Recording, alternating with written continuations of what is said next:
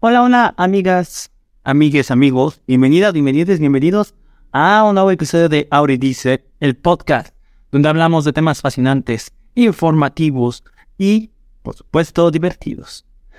Yo soy Auri, soy tu anfitriona que está en este podcast, una mujer trans apasionada por compartir información relevante y por generar conciencia sobre los asuntos que nos afectan a las personas trans, a nuestros aliados y a la comunidad LGBTQAP+, en general, porque sí, este es el podcast consentido de la comunidad LGBTQAP+, aunque todavía no lo sepan. Lo sabrán pronto. En este episodio, amigas, vamos a adentrarnos en un tema que es fundamental para la comunidad LGBTQAP+, pero sobre todo para, para el colectivo trans, que es la disforia. Vamos a hablar de por qué es tan importante para la comunidad, por qué es tan importante para el colectivo trans. Y bueno, antes de iniciar, déjame contarte que la disforia eh, de género se produce cuando la identidad de género de una persona no coincide con el género que se le asignó al nacer. Hay una, hay una discrepancia, una incongruencia, lo cual puede generar una serie de desafíos emocionales y psicológicos, pero también es crucial entender que no estamos solas, ni soles, ni solos en esto, enfrentando la disforia. El objetivo de este episodio precisamente es brindarte información valiosa y hacer que reflexionemos juntas, juntos, juntes sobre la disforia de género. Queremos que te sientas acompañada, queremos que sepas que estamos aquí para ti, para ayudarte, para cuidarte, para informarte y que nuestros aliados comprendan mejor los desafíos que, que enfrentamos. Así que, pues vete preparando para un episodio lleno de conocimiento, empatía y sí, también con un toque de diversión porque creemos firmemente que podemos abordar temas serios de forma amena y educativa. Así es que a medida que vayamos avanzando en el, desarrollo de este episodio, nos vamos a ir sumergiendo en las definiciones, exploraremos las experiencias personales y hablaremos de los factores que influyen en la disforia. También compartiremos recursos valiosos, algunas reflexiones finales y promoveremos la inclusión y el apoyo hacia nuestras identidades trans. Va a ser un episodio muy completo, muy dinámico, muy lindo. Lo preparé con mucho cariño para ti y para quien te acompañe. Recuerda, recuerda que en Auri dice, nos dirigimos a personas trans y a nuestros aliados con respeto, contundencia y un lenguaje inclusivo, porque juntos somos más fuertes mucho, mucho más fuertes. Aunque si tú eres una persona que no eres parte del colectivo trans, eres parte de la comunidad o eres aliada en otras circunstancias, eres más que bienvenido para escuchar. Igualmente, si tú eres una persona que simplemente tiene deseo de aprender, pues aquí lo vas a hacer sin ninguna duda. Así que prepárate, por favor, para sumergirte en este episodio increíble sobre la disparidad de género en Auri Dice. Comencemos.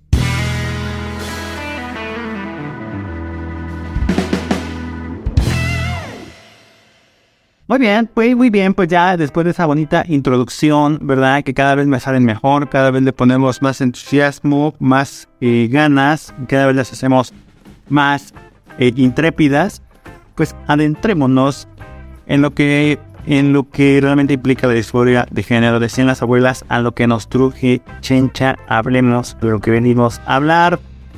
La disforia de género es una experiencia que muchas personas trans enfrentamos cuando la identidad de género, es decir, cómo nos percibimos en relación al género, en nuestro interior, nuestra percepción, en nuestra manera de expresar la realidad, no coincide con el género que se nos asigna al nacer. Una discrepancia. Es una desconexión profunda entre quienes somos, cómo nos, cómo nos percibimos en nuestro propio cuerpo. Es una cuestión que experimentamos en general las personas trans, aunque no somos las únicas ni estamos exentas nada más nosotros de experimentarlo. Te voy a compartir algunos datos y estadísticas que respaldan esta realidad, que respaldan la realidad que experimentan las personas que vivimos la disparidad de género, y es que según estudios relacionados, y perdón, según estudios realizados por la Asociación Estadounidense de Psicología, la famosísima APA, Se estima que aproximadamente el 70% de las personas trans experimentamos algún grado de disforia de género, 7 de cada 10 personas trans. Es un número alto y considerable Y estos números demuestran que esta no es una experiencia aislada, algo que le pasa a algunas personas trans, sino que le pasa a la mayoría de las personas trans.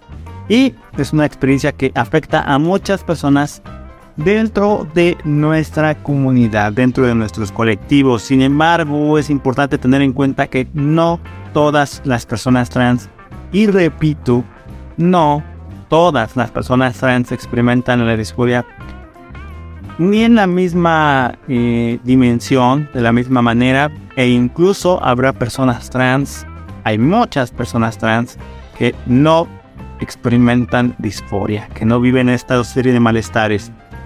Cada experiencia es única y valiosa. Algunas personas pueden vivir la disforia de manera intensa y constante todos los días de su vida, todo el tiempo, mientras que otras tantas podríamos experimentarla en momentos específicos o de formas más leves.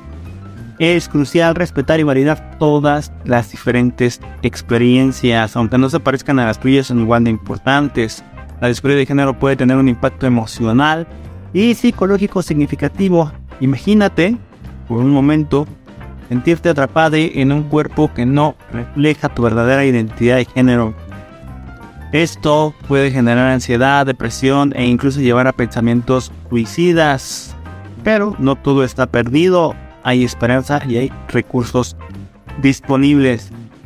Yo quiero compartir contigo, si tú me lo permites, una opinión profesional sobre este tema que, que dio la doctora Sarah Jones, que es especialista en salud mental trans, y que destacó la importancia de un enfoque integral para abordar la disforia. Ella mencionó que la terapia de género afirmativa, el apoyo emocional y los tratamientos médicos pueden ser opciones valiosas para aliviar la disforia y mejorar la calidad de vida de las personas trans.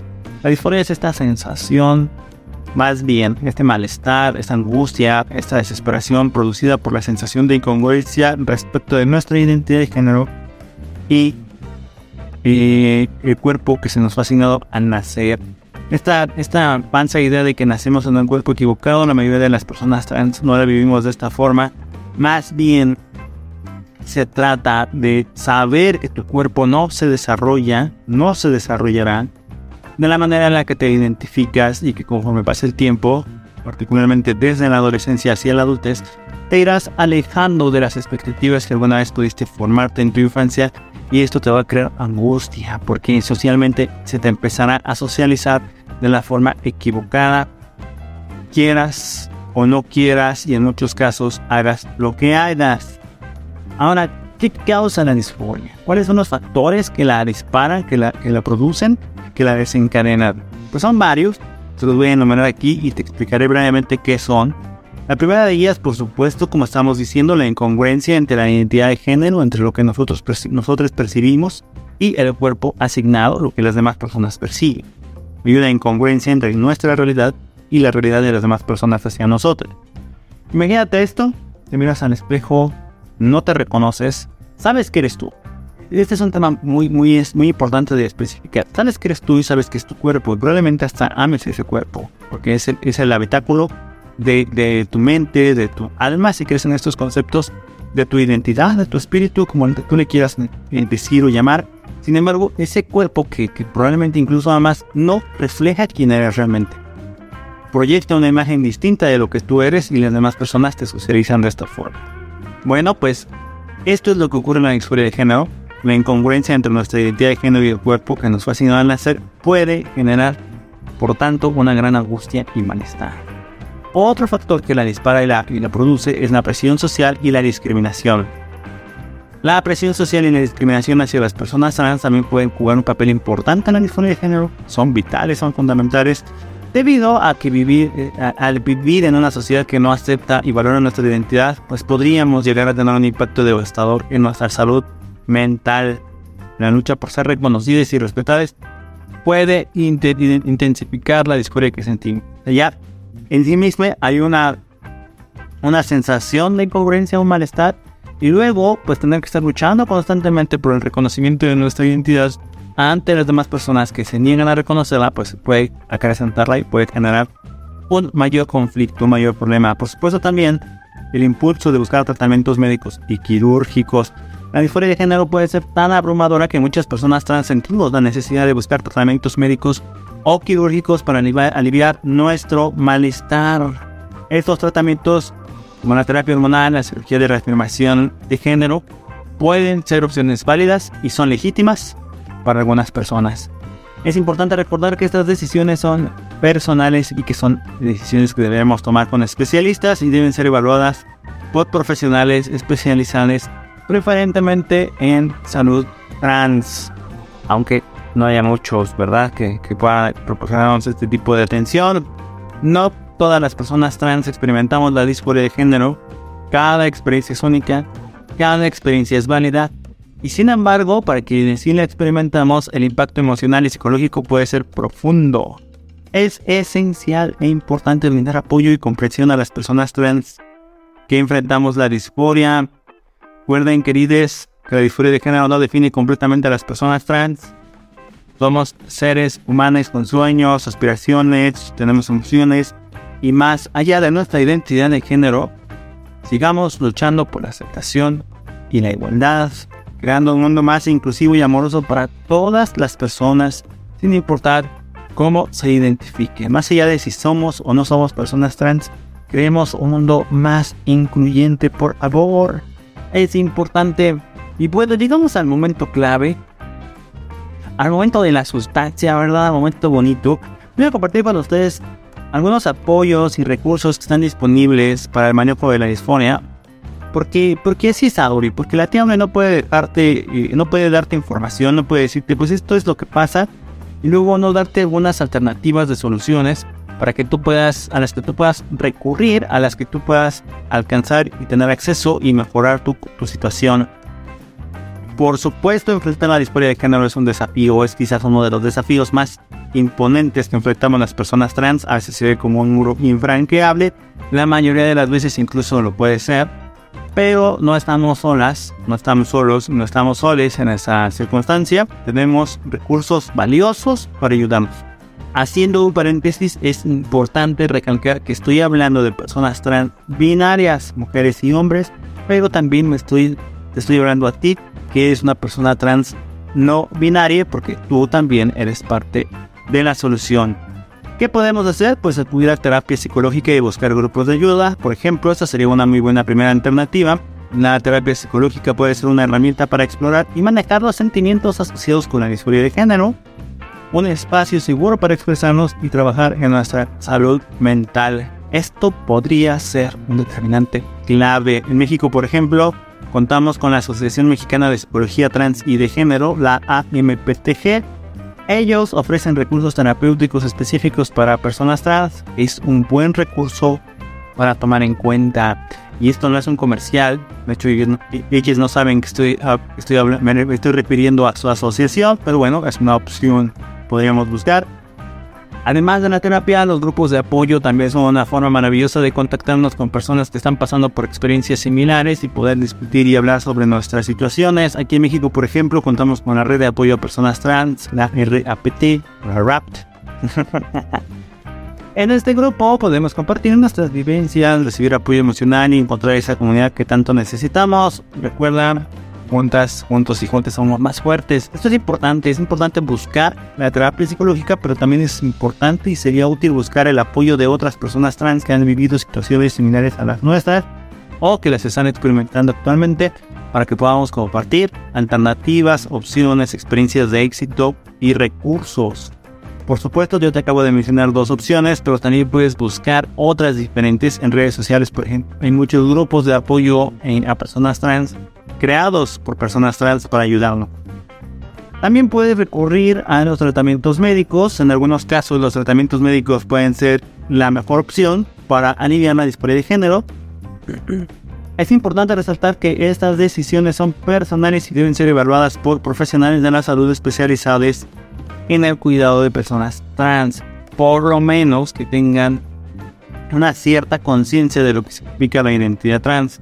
Buscar asesoramiento médico es fundamental. En México, eh, por ejemplo, perdón que hable tanto de México, pero pues aquí estoy yo y, me es mucho más fácil. La mayoría de mis oyentes también son de México y de las personas que me siguen en redes sociales. Entonces, Si tú eres de otra persona, de, otra, si eres de otro lugar de Latinoamérica o de otra parte del mundo, pues me mandas un mensajito y buscamos información referente a tu población. En México tenemos al Hospital General de México. Eh, esto, esto es información que yo aprendí mientras estaba buscando para, para realizar este, este podcast. Y el Hospital General de México cuenta con un programa especializado en atención trans. Puedes acercarte a ellos. El equipo de profesionales médicos puede brindar información ya hablando en general y opciones de tratamientos hormonales y cirugías de reafirmación de género. Recuerda, siempre busca atención médica de calidad. Asegúrate de sentirte cómodo y seguro con los profesionales con los que comenzarás a trabajar. Un dato importante es que también para México contamos con la salud pública, IMSS, ISTE, IMSS, este, Bienestar ahora, antes INSABI, que nos permitirán también realizar estos procesos sin costo o, reduciendo los costos al mínimo si tú tienes esta afiliación y si vives en Ciudad de México también puedes recurrir a la UCIT, a la unidad eh, para atención de personas trans, unidad de salud integral para personas trans o bien puedes acudir incluso a la clínica Condesa que también brinda ese tipo de, de apoyo y que fue pionera en el apoyo para personas trans recursos y organizaciones de los que disponemos, pues eh, hay algunas organizaciones que pueden ser de gran ayuda. En México, por ejemplo, tenemos a la Comunidad Trans de México, que es una organización dedicada a ofrecer información, apoyo este, y recursos a personas trans. También está Trans Kids. Trans Kids es una organización que se enfoca en brindar, brindar apoyo a jóvenes trans y a sus familias, y ambas son fuentes confiables para obtener información y conectarse a una red de apoyo sólida. TransKids, TransKids hace una gran labor apoyando infancias trans eh, y a sus, a sus familias a vivir procesos ordenados, a vivir procesos amables, amorosos y que al final lleven a una mejor situación. Recuerda que es importante respaldar nuestra información con datos confiables la doctora Carla Quintana, reconocida psicóloga especializada en identidad de género y salud mental, ha abordado este tema y ella también es una fuente confiable de información. Doctora Carla Quintana la puedes buscar por ahí, también busca información sobre ella. Así que em, recuerda, por favor, amigos, amigas, amigos, amigues, recuerden que no están soles. Ok, este es un mensaje que voy a estar repitiendo mucho. No estás, no estás sola en este camino. Tenemos recursos, tenemos apoyos, ojalá fueran más, pero tenemos algunos y tenemos una comunidad fuerte que nos respalda. La comunidad trans está siendo fuerte en, en el mundo, en México particularmente yo la siento cada vez más unida y ojalá sigamos por este camino para conseguir el acceso a nuestros derechos básicos y fundamentales. Tú eres valioso, valiosa, valiosa, así como eres, así como te sientes, así como te percibes eres ya por simplemente ser quien eres, una persona increíble. Miren, ya, ya antes de despedirnos, porque esto se ha pasado volando, no sé si ustedes, pero ya llevamos casi, casi 18 minutos y han sido volando. Voy a compartir con ustedes algunas reflexiones finales sobre la importancia de, comprender y de acompañar a las personas trans y eh, sobre lo que significa enfrentar la disforia de género.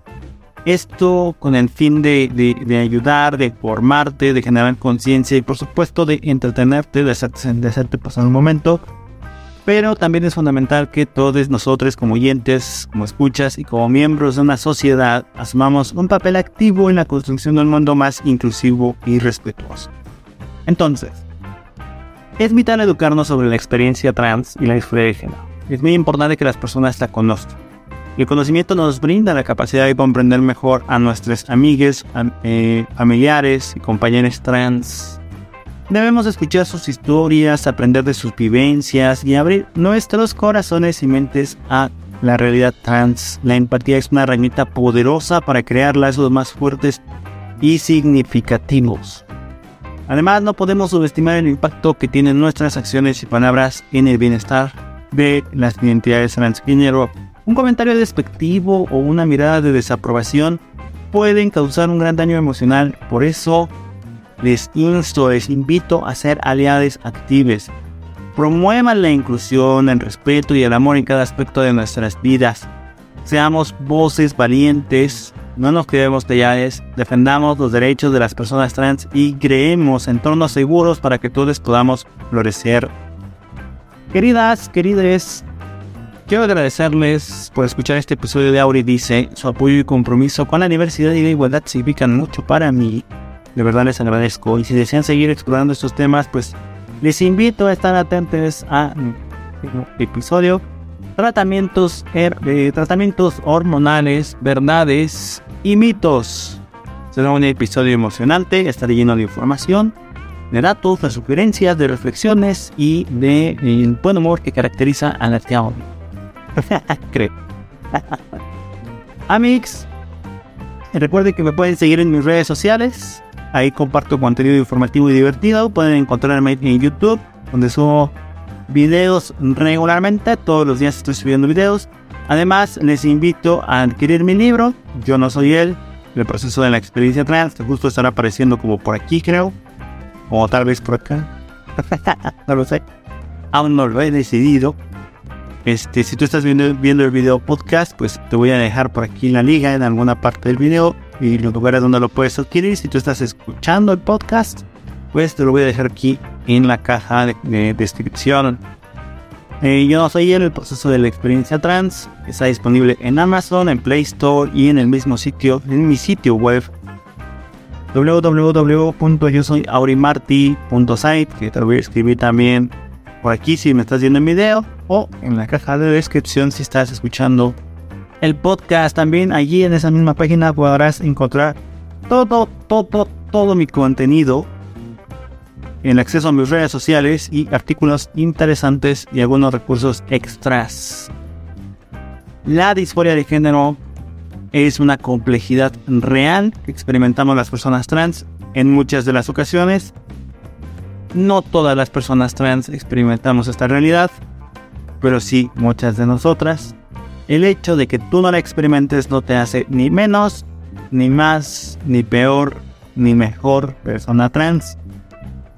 Y no es eh, relevante si eres una persona binaria o no binaria, podrías estar experimentando de igual forma disforia de género algunas personas la, experimentamos de forma permanente, todo el tiempo, todos los días. Algunas otras la experimentan de forma recurrente, esporádica.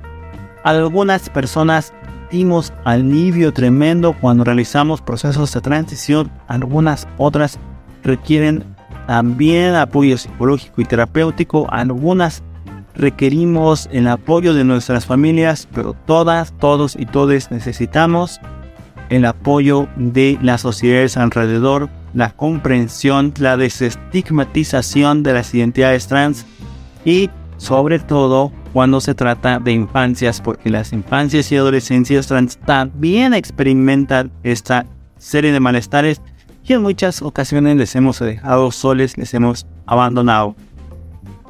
Nos vemos en el próximo episodio.